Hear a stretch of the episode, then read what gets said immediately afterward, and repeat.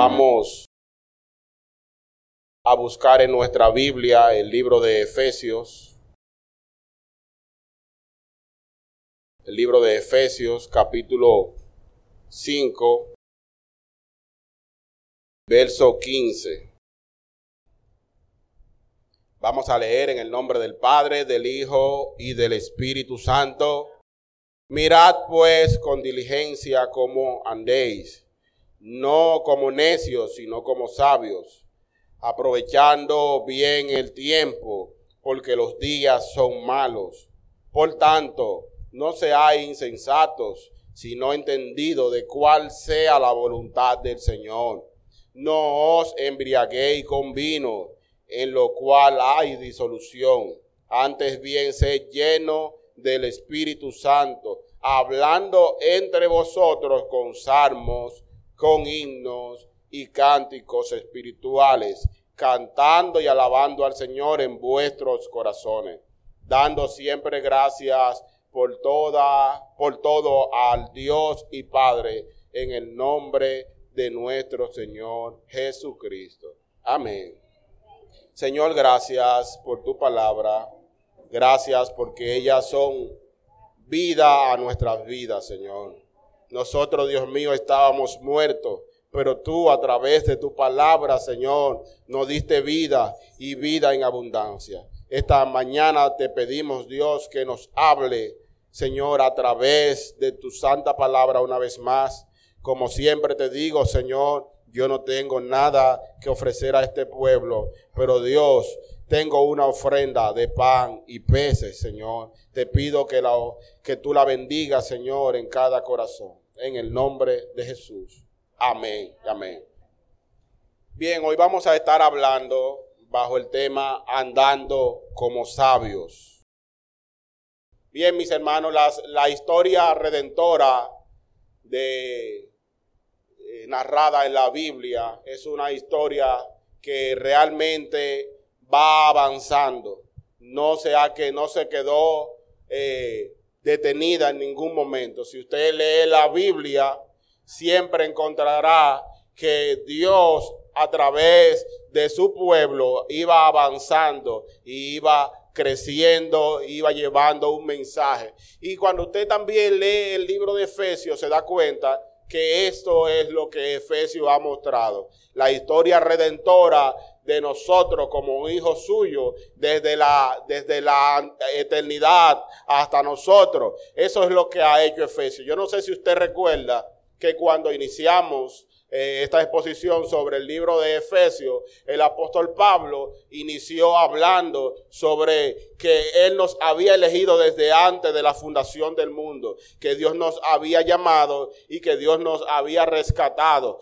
También nos dijo que estábamos muertos en nuestros delitos y pecados y que no pertenecíamos a la familia de Dios, pero que ahora ya nosotros pertenecemos a la familia de Dios. De alguna manera ahí vemos la historia redentora narrada y nos vemos nosotros identificados en todo esto. El Evangelio, mis hermanos, tiene que ver con andar. El Evangelio tiene que ver con que nosotros caminemos y demos pasos. A veces damos pasos más grandes, otras veces más pequeños, pero siempre debemos de caminar. Nunca debemos quedarnos estáticos porque el Señor no nos ha llamado a estar detenidos, sino a que avancemos. Así sean pasos que otros no vean gigantescos o así sean pasos que otros no noten tu avance, pero no te puedes quedar detenido. Tienes que seguir avanzando. El libro de Ezequiel, capítulo 36, versículo 26, el Señor narra lo que Él ha hecho en nuestras vidas, lo que Dios ha hecho en nuestros corazones. ¿Para qué? Para que nosotros podamos andar y podamos caminar. Anteriormente nosotros andábamos en vía contraria a Dios y andábamos camino inverso a lo que Dios había dicho. Pero Él ha tenido que hacer algo en nosotros para que nosotros podamos caminar y podamos seguir en el Señor y seguir en los caminos de Dios. ¿Qué Dios ha hecho para que nosotros podamos andar y que nosotros podamos caminar? Dice el libro de Ezequiel 36, 26. Os daré corazón nuevo y pondré espíritu nuevo dentro de vosotros. Quitaré de vuestra carne el corazón de piedra y os daré un corazón de carne y pondré dentro de vosotros mi espíritu. Pero oigan para qué, para qué. Y haré que andéis en mis estatutos y guardéis mis preceptos y lo pongáis por obra. Lo que el Señor ha hecho para que usted pueda andar en sus caminos tiene que ver obligatoriamente con cambiar su corazón.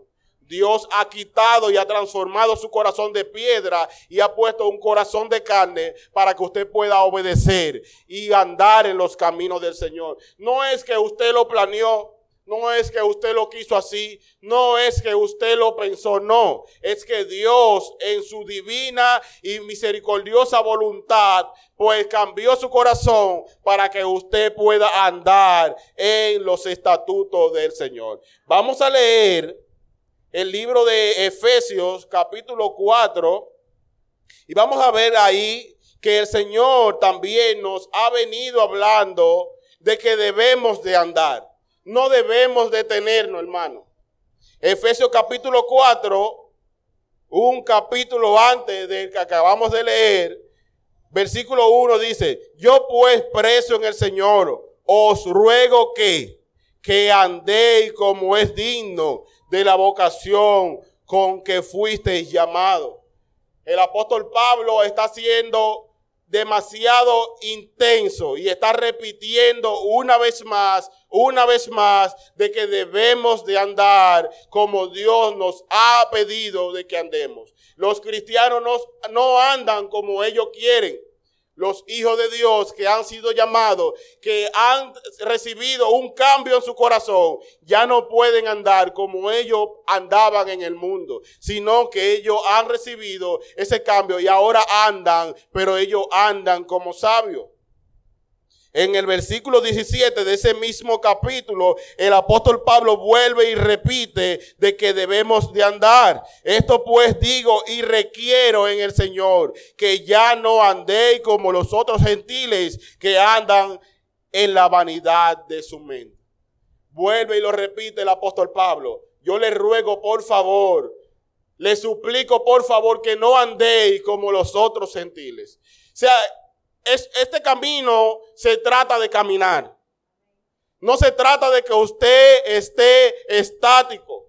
No se trata de que usted venga aquí y reciba lo que usted recibió, eh, lo, que, lo que el Señor le, le dio un domingo, pero se quede estático toda la semana. Que usted no camine y no avance hacia el Señor es una contradicción de término. Si usted es cristiano, tiene que caminar. Si usted ha sido puesto en el camino, tiene que andar como el Señor le ha pedido que ande. Bendito sea el Señor. Jesús llamó a sus discípulos. ¿Y cómo era que Jesús le decía? Ven. Pero ¿qué le decía? Sígueme. Jesús nos ha llamado a que le sigamos, mis hermanos. Si alguno quiere venir en pos de mí, le decía Jesús a sus discípulos, niéguese a sí mismo, tome su cruz, pero no que tome su cruz y que se niegue a sí mismo y se quede ahí donde está. No, nieguese a sí mismo, tome su cruz y sígame. Ese es el llamado del Evangelio. El problema de todo esto no se trata de andar, se trata de andar, pero de andar como sabios mis hermanos, el Señor nos ha llamado a que andemos de una manera sabia que honre y que glorifiquen a Dios. Vamos a ver el versículo 15 del capítulo 5 donde leímos inicialmente. Mire lo que el Señor nos dice. Mirad pues con diligencia cómo andéis, no como necio, sino como sabio.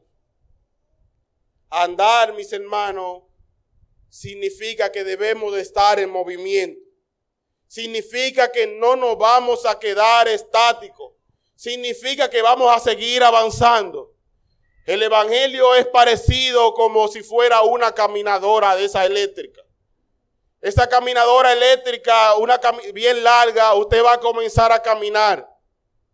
Y usted va a avanzar más y más a medida que usted camine contra la corriente. Porque usted va a caminar de una manera inversa a cómo va la caminadora. ¿Usted ha caminado alguna vez en una caminadora de esta?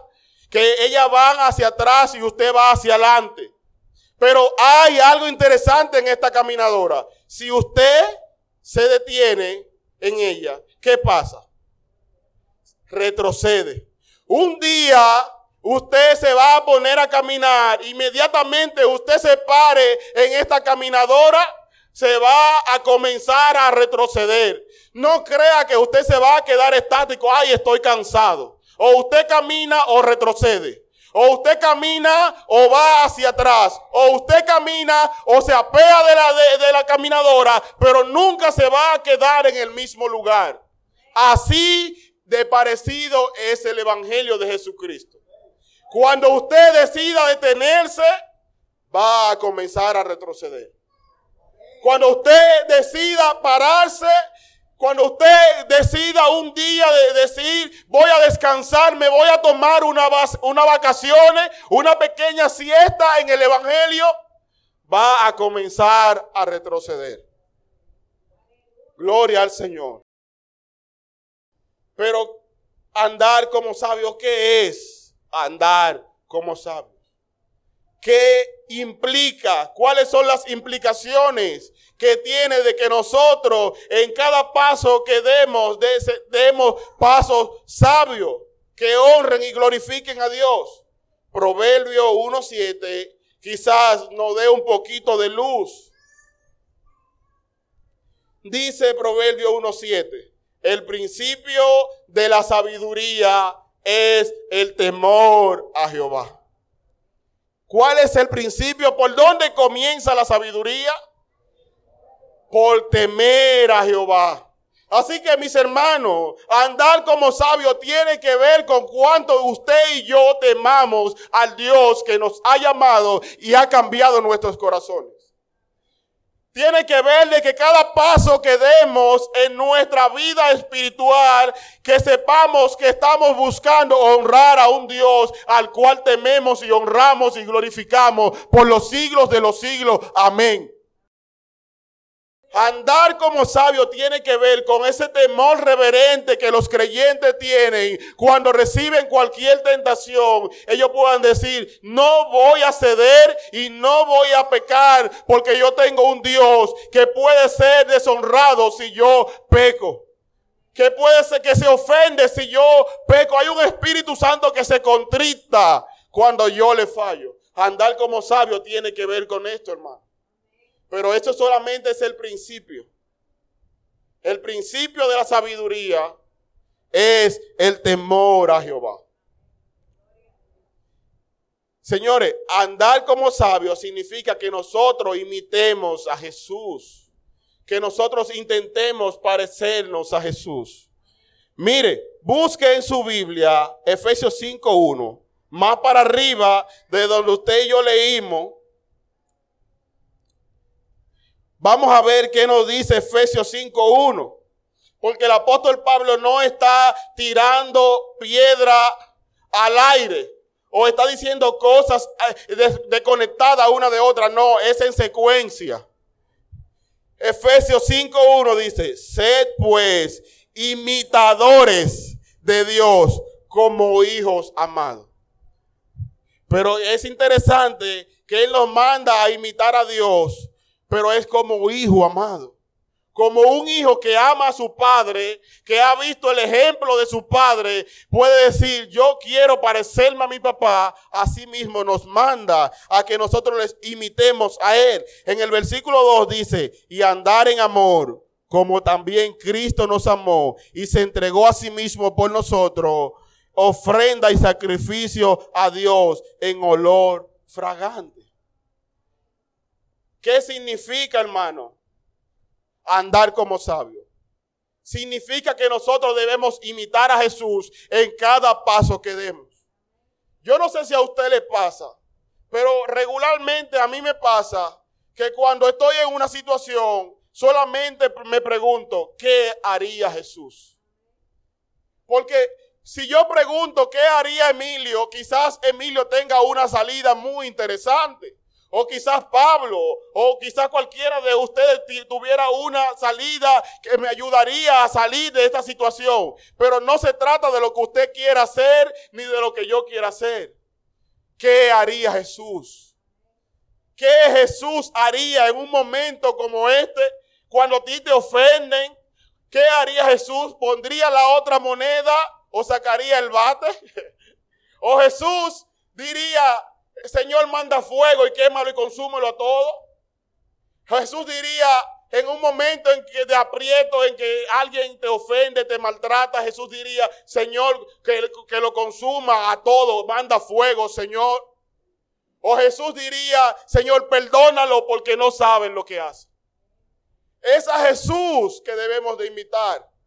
En una ocasión, Jesús saliendo de una ciudad, le dice a los discípulos, Señor, mira, esa gente no quiere nada contigo. Yo puedo hacer una oración aquí mismo de que baje fuego y lo consuma todo. Jesús le dijo, ese no es mi reino. Yo no opero así. Yo no camino así. Mis hermanos, entonces andar como sabio tiene que ver directamente de cuánto nos parecemos a Jesús en nuestras pisadas que tú puedas ver tus huellas y ver las huellas de Jesús paralelas y tú puedas decir, todavía no se parece tanto, pero me estoy acercando. Bendito sea el Señor. Mis hermanos, tenemos que andar como sabios. Yo quisiera también, mis hermanos, que hoy nosotros veamos dos puntos en la que el apóstol Pablo nos sugiere que debemos de andar como sabios. Él ha comenzado en este capítulo 5 y va a mencionar unos cuantos puntos, pero hoy nosotros vamos a ver dos de esos puntos que debemos de andar como sabios. El primer punto tiene que ver con nuestro tiempo y es los creyentes sabios hacen un uso adecuado de su tiempo. Si hay algo en la que Dios ha sido equitativo, ha sido con el tiempo que le ha dado a cada ser humano. En teología hay algo que se le llama gracia común. Y es esa gracia que Dios ha dado a cada ser humano. Dios ha dado cosas a todos los seres humanos que esa gracia que Dios ha repartido es común para todos. Porque cuando usted respira, usted no respira de una manera sola. Hay más personas también a su lado que están respirando. Y todos tienen esa gracia que Dios le ha dado. Sin embargo, hay personas que tienen problemas de la respiración.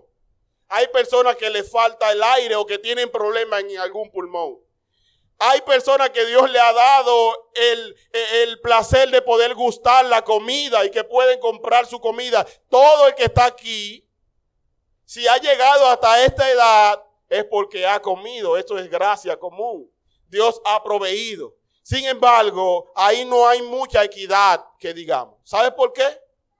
No hay mucha equidad porque no todos comemos lo mismo.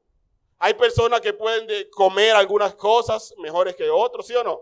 Hay personas que comen mejor que otros, que se alimentan más que otros. Hay personas hoy debajo de un puente buscando en un vertedero para comer.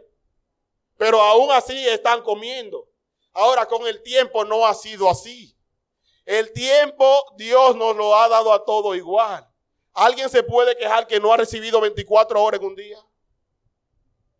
¿Quién puede decir, yo no recibí 24 horas en un día? Dios ha sido equitativo a repartirnos el tiempo, hermano. Nos ha dado 24 horas. Y es interesante saber que nosotros con esas 24 horas regularmente nos inclinamos a lo que nosotros más amamos. Usted no reparte horas a cosas que a usted no le interesan. Usted no le va a dar su tiempo a cosas que a usted no le importan. Usted le dedica tiempo a lo que usted ama, a lo que usted quiere, a lo que a usted le interesa. Fíjese que cuando usted se enamora o cuando usted se enamoró, usted le podían pasar cuatro horas hablando con su enamorado o su enamorada. Y no había ninguna limitante. Y pasaba el tiempo y usted decía, wow, pero ya son las once. Tenemos cuatro horas hablando, cinco horas. Porque no hay cosa que hable más ple que unos novios enamorados. Porque usted le dedica tiempo a las cosas que a usted le importan. Por eso Pablo ha comenzado a decir y ha comenzado por el tiempo. Porque él sabe que el tiempo es un regalo que Dios nos ha dado que debemos de ver en qué lo estamos invirtiendo. En el versículo 16 vamos a ver, hermano, lo que nos dice. Aprovechando bien el tiempo porque los días son malos. Lo primero es que Él nos dice es que debemos de andar que como sabios. Pero lo segundo que Él va a comenzar a atacar y lo primero que Él nos va a decir de esas dos cosas que vamos a ver hoy es que debemos aprovechar el tiempo, pero bien el tiempo porque los días son malos. El tiempo, mis hermanos, que nosotros invertimos determina qué es lo que realmente vale para nosotros. El tiempo que usted ha invertido en su vida va a determinar o ha determinado lo que realmente a usted le importa.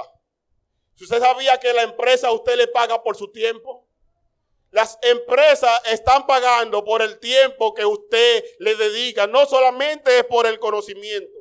Porque si fuera por el conocimiento le pusieran a dar un curso y lo grabaran y de ahí ellos lo distribuyeran. No es por eso que le están pagando. Le están pagando por su tiempo.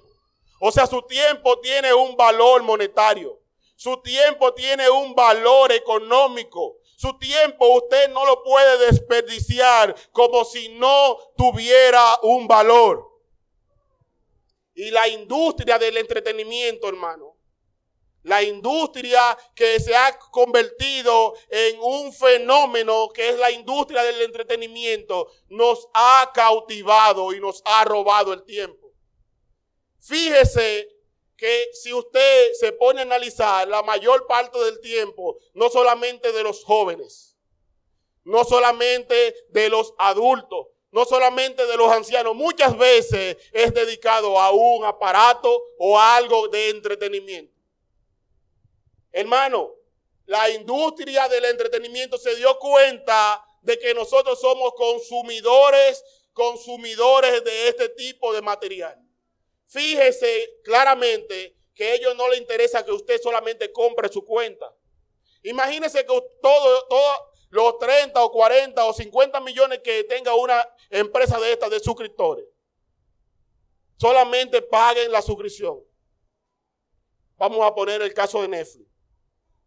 Si todo el mundo paga Netflix, pero no se sienta a escuchar y a ver el contenido de Netflix, ¿ellos van a seguir existiendo? No. Eso se va a convertir en una bola de nieve que en algún momento todo el mundo va a comenzar a cancelar la cuenta. Pero como todas las personas le dedican tiempo, que es lo que realmente vale, que es lo que realmente cuesta, entonces eso por eso funciona. Porque ellos pueden decir, a tal hora se está conectando tantos millones de personas a ver este contenido. Y en base a eso vamos a, poder producir más contenido parecido. O sea, el tiempo suyo vale dinero. Y el mundo lo sabe. Y la carne lo sabe. Y el diablo también lo sabe. El problema es que quizás tú y yo no lo sabemos. Pero nuestro tiempo cuesta. Y cuando usted dedica tiempo en cosas no espirituales, lo hace a costa de su vida espiritual. Cuando usted dedica tiempo que usted está sacando a cosas no valerosas, a cosas que no importan, a cosas que no trascienden la eternidad,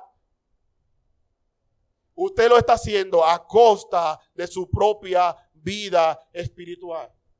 Hermano, esta industria del entretenimiento nos ha cautivado y nos tiene amarrado.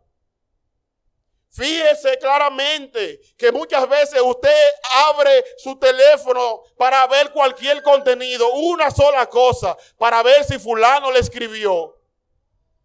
Pero ahí usted pasa 20, 30 minutos, una hora, dos horas, pero usted estaba haciendo algo antes de eso.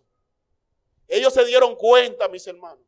Y es penoso que eso no solamente le pasa al no creyente, también nos pasa a los cristianos. Los cristianos estamos también amarrados por las corrientes del mundo. Y esto es penoso, hermano. Porque se supone que nosotros tenemos un corazón nuevo. Se supone que Dios nos ha transformado. Se supone que nuestra mente debe de ser una mente espiritual. Se supone que nuestra mente debe, debe, debió haber sido transformada. Y ya nuestro tiempo y todo lo que hacemos es para la gloria de Dios.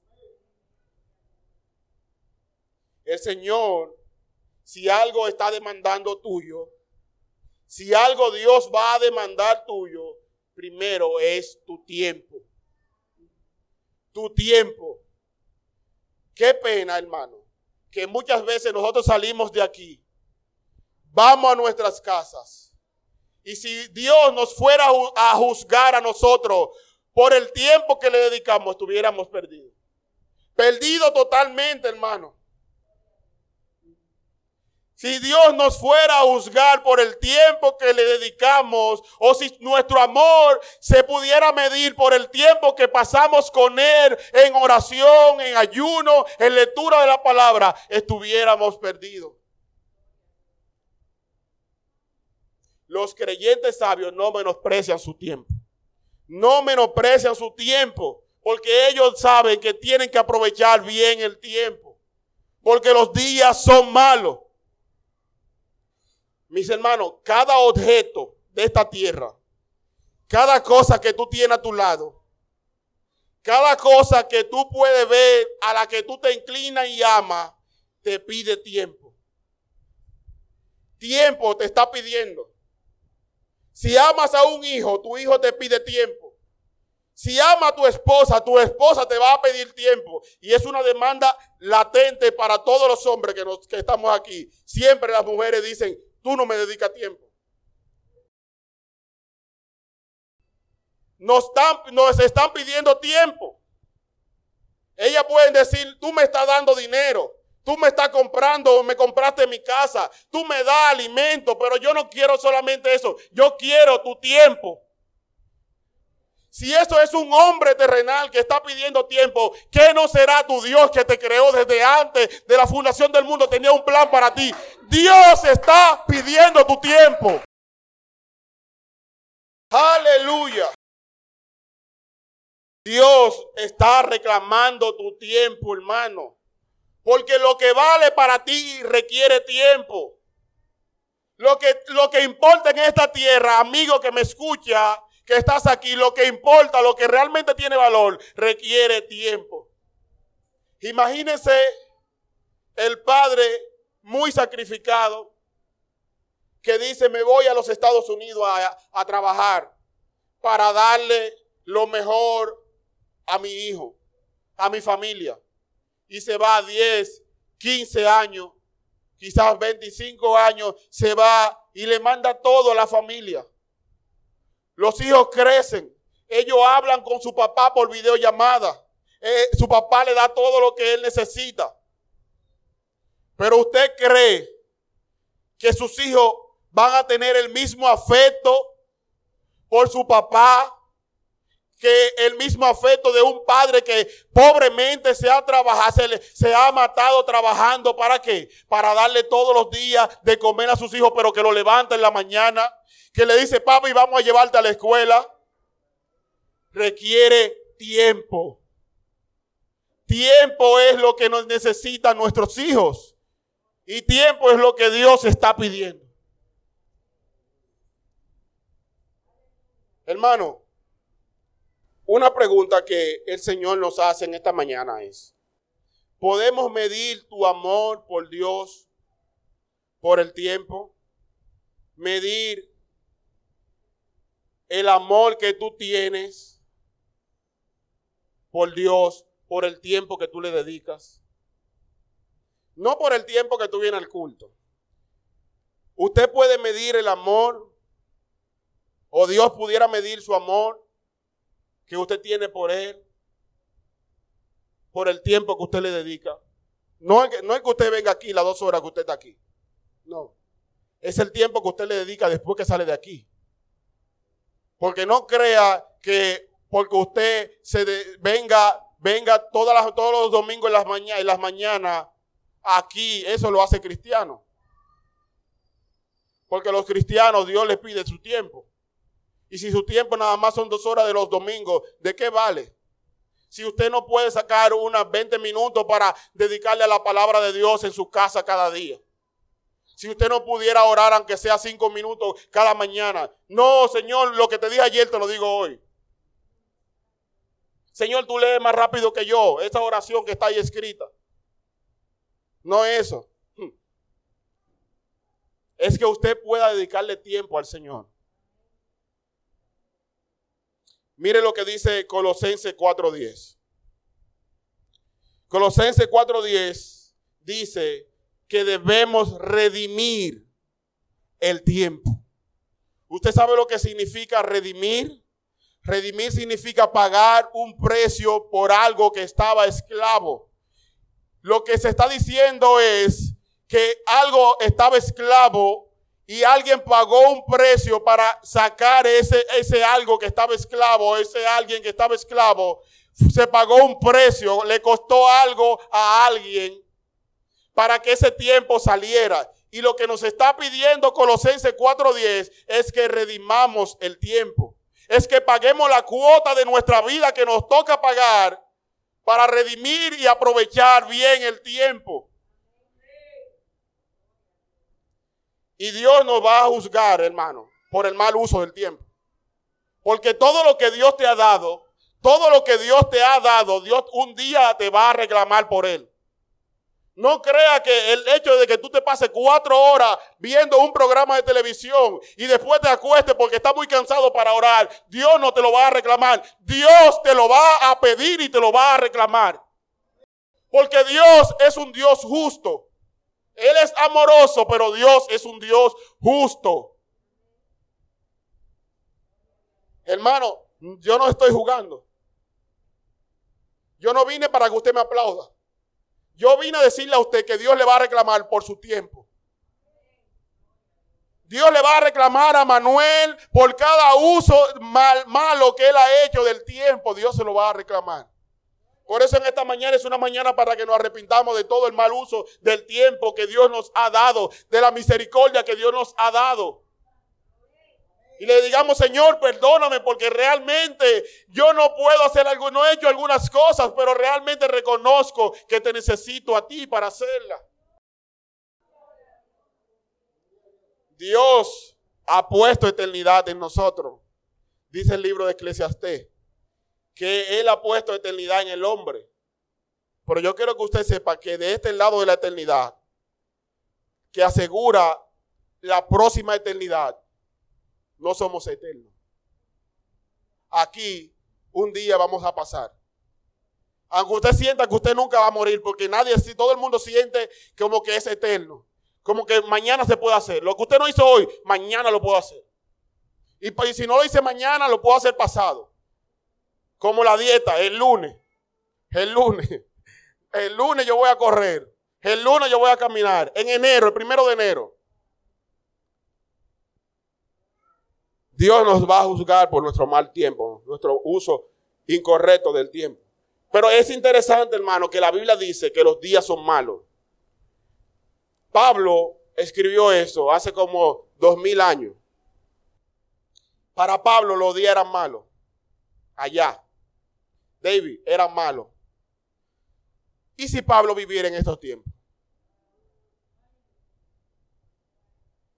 ¿No diría que son peores? ¿No diría que Pablo, que los tiempos de, de su, que ahora son mucho peores? Y cada generación va a decir que los tiempos son peores. Y si para Pablo los tiempos eran malos, Y él decía, aprovechando bien el tiempo, porque los tiempos son malos. ¿Qué nos corresponde a nosotros? Es justificable que un cristiano pase tanto tiempo invertido en redes, en cosas vanas, que no pueda sacar un tiempo para el Señor. Es justificable eso. Es justificable que podamos decir, como todos los inconversos dicen, yo no tengo tiempo. No es justificable. Sin embargo, mis hermanos, el Señor en el libro de Mateo dice, así que no os afanéis por el día de mañana, porque cada día traerá su propio afán.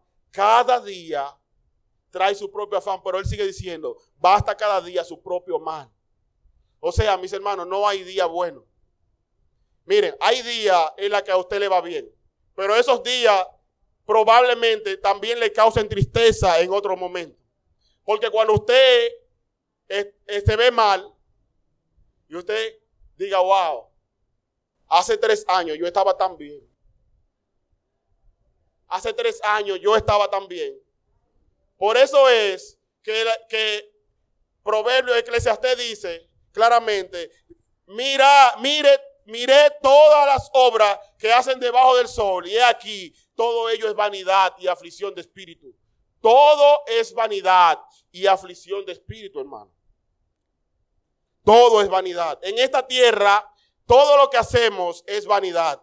Aún lo que recibimos hoy que parecemos que es bueno, es vanidad y aflicción de espíritu. Bendito sea el Señor. Hermano, hay un antídoto para este problema del tiempo. El antídoto que usted y yo tenemos para este problema del tiempo es mirar a Cristo. Mire a Cristo. Gálatas 4:4 dice que cuando llegó el tiempo de su nacimiento, cuando llegó el tiempo fue que se cumplió el nacimiento de Cristo. Aún el nacimiento de Cristo tenía un tiempo. Aún su nacimiento, su llegada a esta tierra tenía un tiempo. Jesús se perdió a los 12 años y cuando la madre lo va a buscar, ¿qué le dice Jesús a la madre? Jesús le dice, mira, en las cosas de mi padre me conviene estar. Mi tiempo es de mi padre. O sea, la razón por la que yo estoy en esta tierra es para vivir para mi Padre. Si tu tiempo, mi hermano, no está adecuado a la vivencia de tu Padre celestial, mira a Cristo y aférrate a Él. Mira a Cristo y aférrate a Él todos los días y di, Señor, te necesito. En la boda de Canal, su madre le dice, mira, muévete, que se acabó el vino. Pero Jesús le dice, mira, tranquila, que no ha llegado mi hora. Jesús tenía una hora para todo. Para todo él tenía una hora. Los hermanos de Jesús un día le vienen y le dicen, mira, revélate, tú allá, a los milagros. Tú no eres el Hijo de Dios, tú no eres especial. Jesús le dijo, no, tranquilo, que tampoco ha llegado mi hora. Entonces, mis hermanos, mira a Cristo.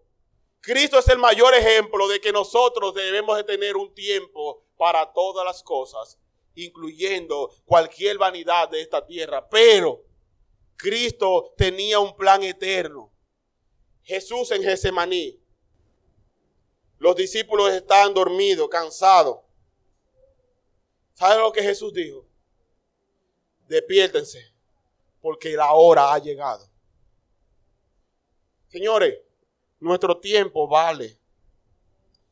Nuestro tiempo vale. Nuestro tiempo no deberíamos estar desperdiciándolo en este mundo. Fíjese que ya usted ha ido avanzando en edad. Ya usted no es el jovencito aquel o la jovencita aquel de hace 20 años. ¿Y qué usted ha hecho con su tiempo? Mire a Cristo, hermano. Deja las excusas y lee. Deja las excusas y ora, medita. Haz de tu vida, haz de tu mente una mente espiritual. Cambia el TikTok por la palabra de Dios. Cambia YouTube porque a veces justificamos, no, porque es mensaje lo que yo estoy escuchando. Sí, sí. Pero que esos mensajes te lleven a pasar tiempo con Él. no sustituya lo que es insustituible. Pasar tiempo con el Señor no se sustituye por nada en esta tierra. Usted va a escuchar este mensaje grabado, editado, pero no sustituya eso con la palabra de Dios, por la palabra de Dios o por la oración. Bendito sea el Señor. El versículo 17 nos dice que por tanto no sea insensato, sino entendido de cuál sea la voluntad del Señor. Nuestro tiempo debe ser invertido claramente en buscar y en conocer la palabra del Señor y, y en conocer la voluntad de Dios. Nuestro tiempo debe de ser totalmente trabajado para conocer la voluntad del Señor. Y el segundo punto, hermano, que nosotros vamos a ver en esta mañana, y un poquito más breve, es que los creyentes sabios buscan ser llenos del Espíritu Santo. Los creyentes sabios que caminan sabiamente ellos buscan ser llenos del Espíritu Santo. Dice el versículo 18, no os embriaguéis con vino, en lo cual hay disolución. Antes bien, sé lleno del Espíritu Santo. Hay aquí varios debates en este texto. Hay un debate si se puede beber vino, si los cristianos pueden tomarse su copa de vino. Y aquí se presenta este debate porque muchas personas siempre justifican y buscan muchas cosas para su embriaguez. Pero dice claramente, no os embriaguéis con vino en lo cual hay disolución. Antes bien, sed lleno del Espíritu Santo. Mis hermanos, el Espíritu Santo es comparado aquí con la embriaguez. ¿Por qué? ¿Por qué el Espíritu Santo es comparado con la embriaguez? Dicen, no se embriaguen. Antes bien, llénense con el Espíritu Santo. ¿Qué Dios está diciendo aquí? ¿Qué Dios está buscando aquí? En el capítulo 2, de hecho, cuando se derramó el Espíritu Santo, ¿qué decía la gente? La gente decía, ellos están borrachos. Esa gente tiene un solo humo, están, están borrachos, esa gente están perdidos, han perdido el conocimiento. Por eso, mis hermanos, la gente pensaba que ellos habían perdido los sentidos y por eso el Espíritu Santo aquí se pone en contraste con la embriaguez. Porque cuando tú eres cristiano, cuando tú buscas al Señor, cuando tú eres lleno del Espíritu Santo, la gente va a comenzar a pensar que tú eres otra persona que tú has sido embriagado del Espíritu Santo, que tú has sido lleno por completo de Él. O sea, no os embriaguéis con, el, con vino, más bien sé lleno del Espíritu Santo. La embriaguez te hace perder los sentidos, ¿sí o no? Te aturde. Los jóvenes que están en el mundo, o no los jóvenes, cualquier persona que no es cristiana, cuando se, se ahuma, cuando se emborracha, ¿qué es lo que pasa? Pierde los sentidos. Y así los cristianos también pierden los sentidos, pero los sentidos humanos. Es por eso que cuando a ti te invitan a cualquier cosa que tú entiendes que tú no deberías estar ahí, tú tienes unos sentidos distintos. Ya tú no te sientes igual. Ya tú no has decidido embriagarte con vino de este mundo. Y es importante que nosotros no solamente veamos el vino aquí como algo, como el vino que conocemos, como la bebida alcohólica. Cualquier cosa que te haga perder la comunión, cualquier cosa que venga a quitarte el sentido espiritual, es embriaguez de este mundo. Y yo creo, hermano, fielmente que hay muchos cristianos que están embriagados con los placeres de este mundo embriagados que usted lo ve que están anhelando tantas cosas de este mundo y usted se pregunta, pero no es que ellos, Dios nos ha llamado para que anhelemos cosas celestiales, cosas espirituales, es que Dios no nos ha llamado para que tengamos una mente espiritual. Y usted lo ve que van detrás de este mundo, están embriagados. Han perdido la cordura espiritual, hermano. Si fuéramos a hablar del vino, si es lícito beber vino, si fuéramos a decir si se puede, la pregunta no sería si se puede. La pregunta sería si es necesario. ¿Por qué? Porque el mundo, cuando quiere celebrar, ¿qué es lo que hace? Busca un vino, busca una bebida alcohólica, busca un ron. Pero los cristianos deberíamos tener otras cosas que nos satisfagan en esta tierra. Los cristianos deberíamos tener algo más espiritual que nos satisfaga en este terreno, en esta, en esta tierra, algo que pueda llenar y sustituir el vino. Por eso dice la Biblia, no os embriaguéis con vino. Y el apóstol Pablo decía, todo me es lícito, pero no todo me conviene. ¿Te puede beber el vino? Sí, te lo puedes beber. Pero la pregunta sería si es necesario. ¿Es necesario tú obligatoriamente para celebrar y sentirte bien beber vino? ¿Es necesario o es el Espíritu Santo no puede llenar tu ser por completo? Y el mundano siempre va a buscar una justificación. Jesús bebió vino. Y no solamente que bebió, es que lo multiplicó. Y no solamente es que lo multiplicó, es que lo hizo bueno. Gloria al Señor. La embriaguez no ha hecho perder, mis hermanos, muchas cosas espirituales. Antes bien, sed lleno del Espíritu Santo. El Espíritu Santo es una persona, no es no es un líquido. El Espíritu Santo es la tercera persona de la Trinidad.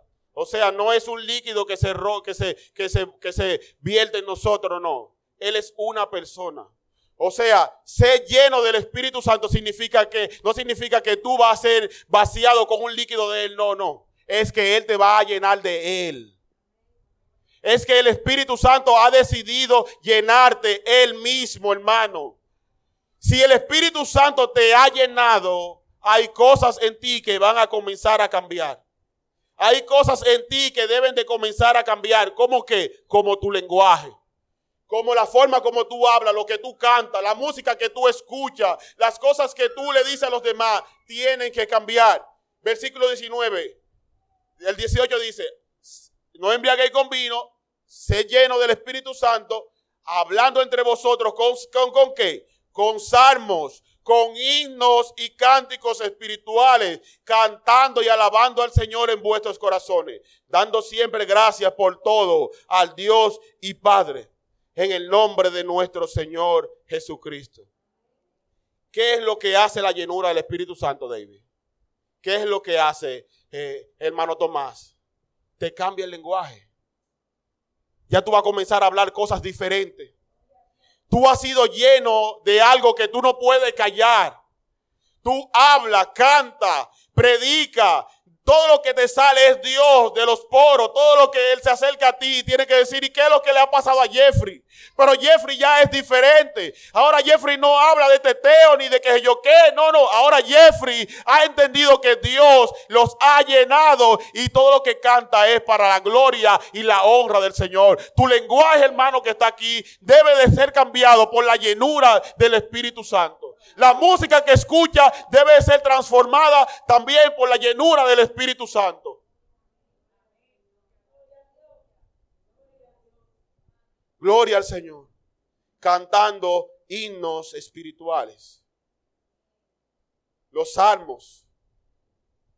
O sea, una persona llena del Espíritu Santo es una persona vaciada de este mundo. Una persona que ha sido llena del Espíritu Santo es una persona que este mundo lo ha abandonado. Él se, ha deshecho de este mundo. Mi hermano, el llamado en esta mañana es a que abandonemos el mundo. Abandonemos las cosas de este mundo. Nuestro tiempo debe de ser dedicado al Señor. Amigo que está aquí, que ha venido aquí, que ha sacado este tiempo, que agradecemos a Dios que ha sacado este tiempo. Pero amigo que está aquí, ponte a pensar lo que tú has hecho todo este tiempo. ¿Qué tú has hecho con tu vida? ha glorificado tu vida, aunque sea un poquito al Señor. El Señor ha prometido que todo el que le busca a Él, todo el que se acerca a Él, Él le transformará. No crea que tú lo vas a hacer con tus propias fuerzas. No crea que tú vienes a los caminos del Señor y vas a comenzar a caminar y a pelear solo. No, el Espíritu Santo te va a llenar y te va a transformar. Oh hermano, hagamos un mejor uso de nuestro tiempo, de nuestras vidas. Corrijamos las cosas que debemos de corregir. Miremos a Cristo en toda nuestra vida. Él es el mayor ejemplo. Todos fallamos en estas cosas, pero el Señor nunca falló y nos dio ejemplo de que todo tiene su tiempo y de que todo tiene su hora aún para la muerte hay una hora. Qué pena que el día de nuestra muerte nosotros nos arrepintamos de todas las cosas que pudimos hacer que no hicimos. De todas las oraciones que pudimos elevar que no elevamos. De todos los textos bíblicos que pudiéramos haber aprendido que no aprendimos de todas las oraciones, de todas las predicaciones a nuestra familia que nosotros pudimos haber hecho en el último día de nuestras vidas y no hicimos. Porque un día es cierto que vamos a salir de esta tierra. Pero cuando salgamos de esta tierra, hermano, que podamos estar por lo menos un poquito satisfechos que nuestro tiempo fue dedicado al Señor. Que nuestras horas fueron para Dios. Señor, gracias. Te alabo y te bendigo, Señor. Te doy gracias, Señor, porque tú nos has permitido predicar en debilidad. Señor, gracias. Aquí está tu pueblo, Señor, que ha escuchado tu palabra, Dios. Bendice, Señor, a cada uno Permite que estas palabras, Señor, sean aplicadas a los corazones y que podamos, Señor, ponerle en práctica. Que nuestro tiempo sea para ti. Que nuestras horas, Señor, sean compradas y adquiridas para ti, Señor. Todo entretenimiento mundano, todo entretenimiento, Señor, mundano de esta tierra, quítalo de nosotros. Elevemos, Señor, nuestros ojos a ti. En el nombre de Jesús. Amén.